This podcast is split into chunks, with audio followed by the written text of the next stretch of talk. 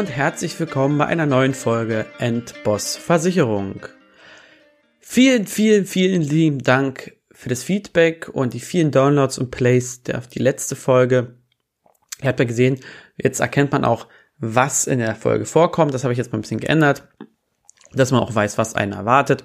Das wird auch noch jetzt Stück für Stück bei den anderen Folgen geändert. Das heißt, ihr könnt auch nochmal die alten Folgen hören, wenn ihr natürlich dann wisst, worum es in den Folgen geht. Ich hoffe natürlich, ihr konntet von der letzten Folge was mitnehmen, konntet euch da mal ein bisschen Gedanken machen und habt vielleicht auch was gelernt oder irgendwas mitgenommen, was ihr noch nicht wusstet. Ich muss hier auf jeden Fall nochmal betonen, die letzte Folge war keine Beratung. Ne? Diese Podcast ersetzt keine ausführliche Beratung. Da spielen so viele Faktoren zusammen, die sehr individuell betrachtet werden müssen. Deswegen, wenn ihr dort Fragen habt, sucht euch den Berater eures Vertrauens, kommt auf mich zu, dass wir dann individuell schauen können, wie das für euch passt. Ich komme jetzt auch ohne Umschweife direkt zum Thema der neuen Folge. Und zwar geht es heute um die Nummer eins unter den Versicherungen, und zwar die Einkommensabsicherung. Warum Nummer eins? Erstmal ist es eine Versicherung, die jeder haben sollte, die auch jeder braucht, die sogar von den Verbraucherschützern immer empfohlen wird, und da sind sich die Versicherer und die Verbraucherschützer oft nicht einig, was sinnvoll ist und was nicht. Aber ich erkläre euch erstmal warum. Ich gehe jetzt mal davon aus, du bist Arbeitnehmer, aber auch wenn du Selbstständiger bist. Das heißt, du bist von deinem Einkommen, was du monatlich bekommst, ob es nun durch Verkäufe ist oder eben durch ein Gehalt, abhängig. Du bezahlst davon deine Miete, dein Essen, ähm, deine Versicherung, dein Auto, was auch immer. Ihr wisst selber, was ihr ausgibt, hoffentlich. Und das musst du natürlich mit deinem festen Einnahmen ja decken können und vielleicht auch noch was zurücklegen für den Urlaub, wie auch immer. Es kann es natürlich sein, dass du durch Krankheit, Unfall, Verlust von Grundfähigkeiten, also das heißt, du kannst nicht mehr stehen, du kannst dich nicht mehr hinsetzen, sehen, riechen, schmecken, solche Geschichten, nicht mehr arbeiten kannst oder zumindest vorübergehend auch nicht mehr arbeiten gehen kannst. Und das ist halt auch so ein wichtiger Punkt. Dann bekommst du natürlich ja sechs Wochen, als Arbeitnehmer bekommst du sechs Wochen Lohnfortzahlung, als Selbstständiger schon mal nicht mehr. So nach den sechs Wochen bekommst du Krankengeld. Das heißt, du bekommst halt von deiner Krankenkasse einen Teil deines Lohns, aber eben auch nicht 100% ausgezahlt. Aber auch dieses Krankengeld wird nicht ewig gezahlt und die Frage ist natürlich auch, kommt man damit klar? Und dann kommt eben eine Einkommensabsicherung ins Spiel. Und ich sage da speziell Einkommensabsicherung und nicht Berufsunfähigkeitsversicherung, denn, und dazu komme ich später noch, gibt es auch Alternativen beziehungsweise eine andere Möglichkeit noch, sich bei Einkommensverlust zu schützen. Gehen wir aber mal ganz kurz erstmal auf die Begriffe ein, bevor ich in das Thema der einzelnen Produkte reinstarte. Und zwar gehen wir mal auf das Thema der Erwerbsunfähigkeit ein. Das kennen vielleicht doch die meisten. Eine Erwerbsunfähigkeit ist die gesetzliche Form oder gesetzliche Definition ähm, von Einkommensverlust, wenn ich das so mal beschreiben darf. Du giltst in Deutschland als erwerbsunfähig, wenn du zum Beispiel aufgrund einer geistigen oder körperlichen Beeinträchtigung gar nicht mehr oder nur stark eingeschränkt am Berufsleben teilnehmen kannst. Also um das mal zu, mit Zahlen zu belegen, wenn du täglich mehr als sechs Stunden arbeiten kannst, gibt es zum Beispiel keine Erwerbsminderungsrente. Solltest du am Tag durch deine Beeinträchtigung drei bis maximal sechs Stunden arbeiten können, bekommst du die, die halbe Erwerbsminderungsrente. Das ist im Durchschnitt ungefähr 390 Euro. Jetzt kannst du überlegen, reicht dir das ja oder nein. Ich hoffe dann nur für dich, dass du vollerwerbsgemindert wirst. Das heißt, dann bekommst du im Durchschnitt 781 Euro. Das heißt aber auch, dass du nicht mehr in der Lage bist oder du bist nur noch in der Lage, weniger als drei Stunden zu arbeiten, egal in welchem Beruf. Das heißt, wenn du beim Ticketschalter noch Tickets abreißen kannst, dann ist das an Tätigkeit. Und wenn du die länger als drei Stunden ausüben kannst, dann bist du wieder teilweise erwerbsgemindert. Ihr versteht das Problem an der ganzen Sache. Und selbst wenn du voll erwerbsgemindert sein solltest, heißt das nicht, dass dein Antrag auf die volle Erwerbsminderungsrente auch durchgeht. Jetzt Schauen wir uns mal die private Seite an, also eine Berufsunfähigkeit. Und eine Berufsunfähigkeit trifft grundsätzlich zu, wenn du als Person in deinem bisherigen Beruf, also in dem Beruf, in dem du dann zu dem Zeitpunkt arbeitest, voraussichtlich länger als sechs Monate nicht arbeiten kannst. Das betrifft natürlich auch mal eine vorübergehende Erkrankung, zum Beispiel durch einen Unfall oder eine Krebserkrankung, kann auch ein Grund für eine Berufsunfähigkeit sein. Du musst ja nicht immer dein Leben lang krank sein, aber auch mal ein, zwei Jahre können dich natürlich dann durch den Einkommensverlust sehr, sehr stark beeinträchtigen. Das heißt also auch, wenn du theoretisch in einem anderen Beruf arbeiten könntest, ist das irrelevant. Es geht um deinen zuletzt ausgeübten Beruf. Und vergesst nicht, Unfälle passieren, ja. Auch Krebs ist tatsächlich sogar weit oben. Aber was das Deutschland das größte Problem ist, sind psychische Erkrankungen. Und ja, die sind meistens auch kein, ich hoffe zumindest, wie meinen kein Leben lang, aber 30 Prozent der Berufsunfähigkeitsrenten werden ausgezahlt aufgrund von psychischen Problemen, dass du dann nicht mehr in der Lage bist zu arbeiten. Und jetzt kommt eigentlich noch das i-Tüpfelchen. Du musst nicht voll berufsunfähig sein. Also das heißt, du musst nicht völlig im, ich sag's mal, A-Punkt sein, sondern es reichen, und das klingt jetzt ein bisschen makaber, es reichen 50 Prozent Berufsunfähigkeit aus, damit du dann auch die volle Berufsunfähigkeitsrente erhältst. Das heißt also, wenn du die Hälfte deiner Zeit oder die Hälfte deiner Kraft noch arbeiten gehen kannst, erhältst du trotzdem deine Berufsunfähigkeitsrente. Um das also nochmal zu differenzieren. Berufsunfähigkeit heißt, du kannst deinen bisherigen Beruf nicht mehr ausüben, dann eben länger als sechs Monate. Das heißt aber nicht, dass du gleich erwerbsunfähig bist, denn wenn du als berufsunfähig eingestuft wirst, kannst du keine Erwerbsunfähigkeitsrente vom Staat erhalten. Das geht nicht, weil du bist nicht erwerbsunfähig, sondern du bist berufsunfähig. Das ist dann ganz klar und ganz speziell ist es natürlich zum Beispiel bei Berufskrankheiten. Wenn ein Bäcker gegen Meer allergisch ist, kann er seine Tätigkeit nicht mehr ausüben und gilt somit als berufsunfähig, kann aber theoretisch in einem anderen Beruf arbeiten. Eine kurze Sache zum Bedarf. Natürlich würde man am liebsten 100% seines Nettos behalten, aber ich kann schon mal sagen, es gibt eigentlich keinen Versicherer, der das macht. Es gibt einige, die bis zu 90 Prozent des Nettos absichern, wobei dann der Beitrag auch dementsprechend hoch ist. Also eine BU ist wirklich dazu da, dein eine laufenden Kosten decken zu können. Ja, nicht, äh, du musst natürlich mit Kompromissen leben können immer noch. Das muss ja ganz klar hingestellt sein. Aber ich sag mal, eine BU-Rente von 1500 Euro ist immer noch deutlich angenehmer als eine Erwerbsminderungsrente von knapp unter 1000 Euro. Kommen wir mal direkt zur Berufsunfähigkeitsversicherung, also die Nummer eins. Wenn es geht, ist das immer die erste Wahl, weil, wie ich schon gesagt habe, dort auch psychische Erkrankungen abgedeckt sind und Berufskrankheiten. Der Preis einer Berufsunfähigkeitsversicherung ergibt sich aus verschiedenen Faktoren. Nummer eins ist natürlich einmal dein Gesundheitszustand. Das heißt, hast du schon Vorerkrankungen oder bist du krank? Dann wird natürlich ein höherer Beitrag aufgerufen oder du wirst komplett ausgeschlossen. Nummer zwei ist dein Alter, das heißt, wann schließt du die Berufsunfähigkeitsversicherung ab? Nummer drei ist auch dein Beruf, also welches Risiko hast du in deinem Beruf, berufsunfähig zu werden? Natürlich auch die Höhe deiner Berufsunfähigkeitsrente. Natürlich zahlt jemand, der 1000 Euro absichert, weniger als jemand, der 2000 absichert. Und natürlich auch, was hast du da für einen Tarif beziehungsweise für Zusatzbausteine mit drin.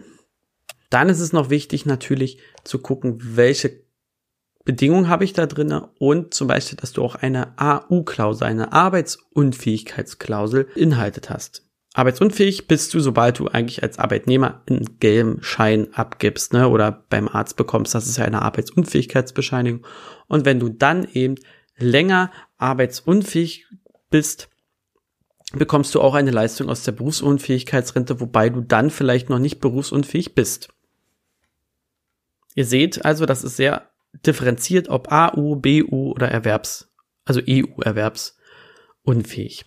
Dann ist es noch wichtig, immer eine Dynamik mit einzuschließen. Das heißt, deine Leistung steigt jährlich um einen festgelegten Prozentsatz an. Dadurch natürlich auch dein Beitrag. Das heißt aber, du bist inflationsgeschützt. Ich sag mal 1000 Euro heute sind in 30, 40 Jahren keine 1000 Euro mehr wert. Genauso wie auch eine Leistungsdynamik. Das heißt, Genauso auch eine Rentendynamik. Das heißt, wenn du die Leistung erhältst, dass diese sich dann auch jährlich um zwei Prozent, je nachdem festgelegt, ich würde mal zwei Prozent empfehlen, zwei Prozent dann auch steigt. Ja wie bei einem Altersrentner, der behält ja auch jährlich eine Rentensteigerung. Das ist so ganz grob zusammengefasst. Ähm, was man beachten muss, wichtig bei An Beantragung, macht das wirklich mit jemandem, der sich da auskennt. Denn gerade bei den Gesundheitsfragen kann man viele Sachen falsch machen und nehmt euch da Zeit. Beantwortet das wahrheitsgemäß, richtig, denn nichts ist schlimmer, als wenn ihr berufsunfähig werdet, Antrag stellt und dann die Versicherung merkt, okay, ihr habt hier was, selbst wenn es unwissentlich ist, verschwiegen, kann es zu einer Leistungskürzung führen oder zu einem Verzicht.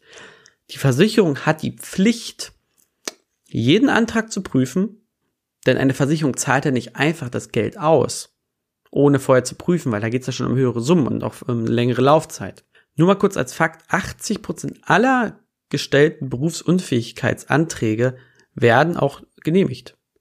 Bei den anderen 20 Prozent ist es entweder unberechtigte Ansprüche, das heißt, dass jemand einfach mal versucht, vielleicht kriege ich ja eine Berufsunfähigkeitsrente, dann aber auch nicht Mitwirkung des Antragstellers.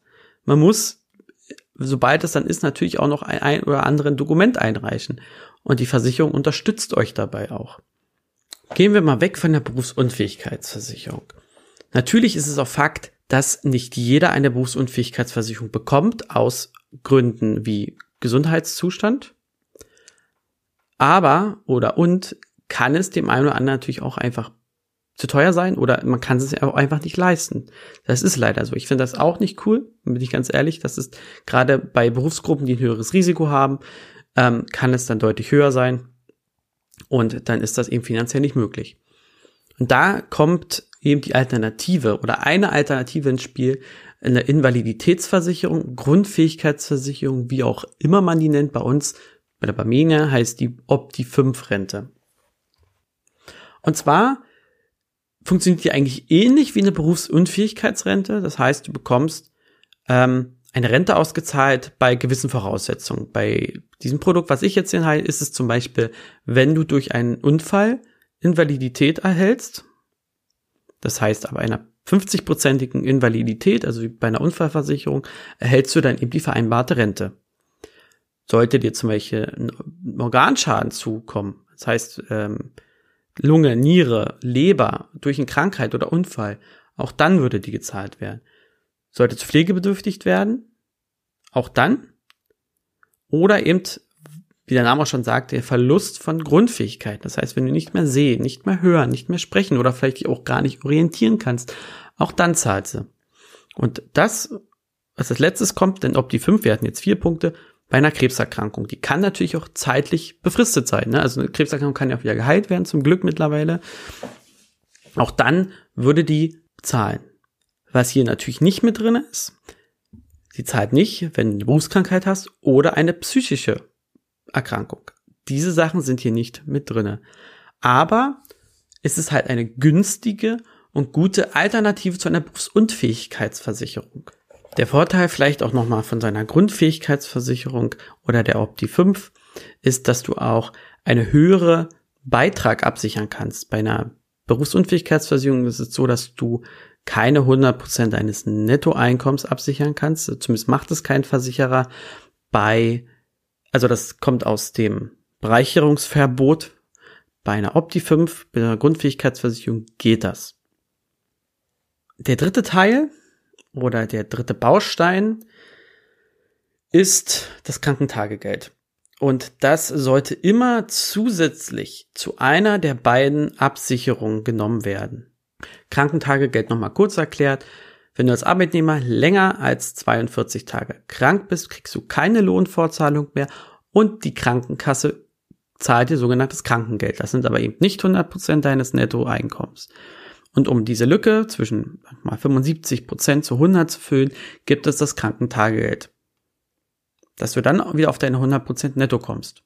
Wenn du das brauchst. Aber gehe davon aus, dass es auch ein bisschen länger sein kann. Denn auch wenn du eine Berufsunfähigkeitsversicherung hast, dauert so ein Antrag ein bisschen und natürlich gilt sie auch nur, wenn du voraussichtlich länger als sechs Monate krank bist. Wenn das erst nach drei, vier, fünf Monaten festgestellt wird, hast du diese Zeit ja auch noch zu überbrücken. Das darf man immer nicht vergessen.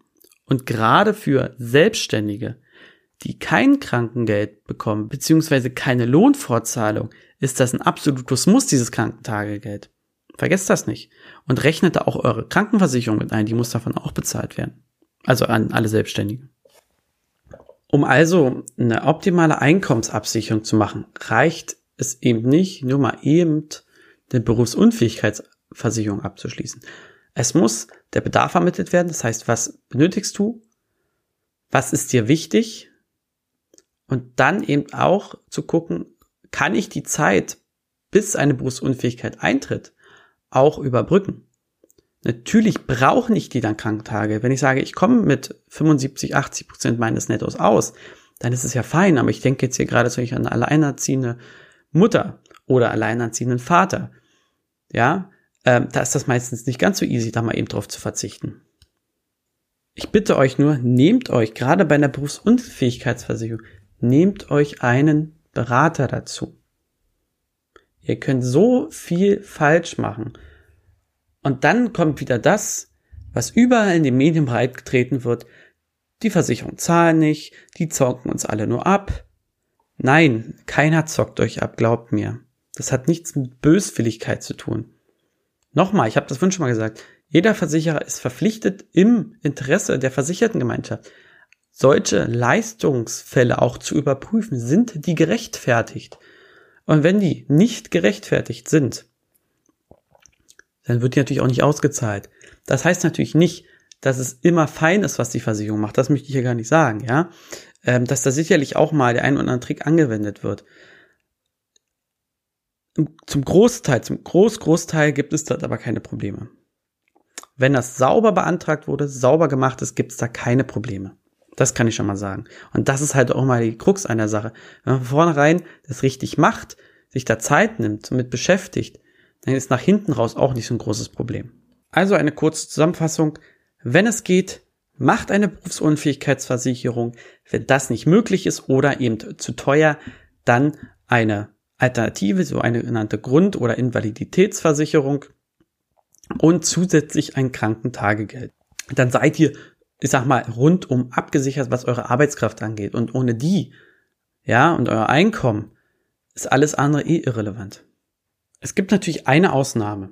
Solltest du jetzt schon mehrere Millionen auf dem Konto haben, dann brauchst du ja natürlich nicht unbedingt eine Berufsunfähigkeitsversicherung. Aber bedenke, willst du das Geld wirklich nehmen? Möchtest du davon dann dein Leben bestreiten oder willst du es lieber für deine Altersvorsorge nehmen? Das frage ich dich, ich kann das nicht beantworten. Warum ich so eine hohe Zahl aufrufe? Ganz einfache Mathematik. Du hast 3000 Euro brutto im Monat mal 12 sind wir bei 36.000 Euro.